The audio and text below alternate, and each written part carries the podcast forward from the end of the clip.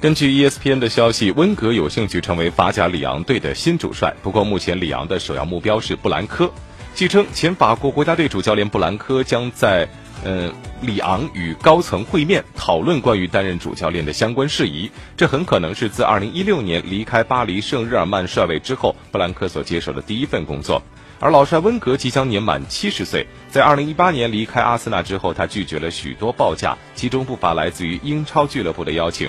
虽然他已经原则上同意在国际足联任职，但回归俱乐部工作仍然是温格的首选。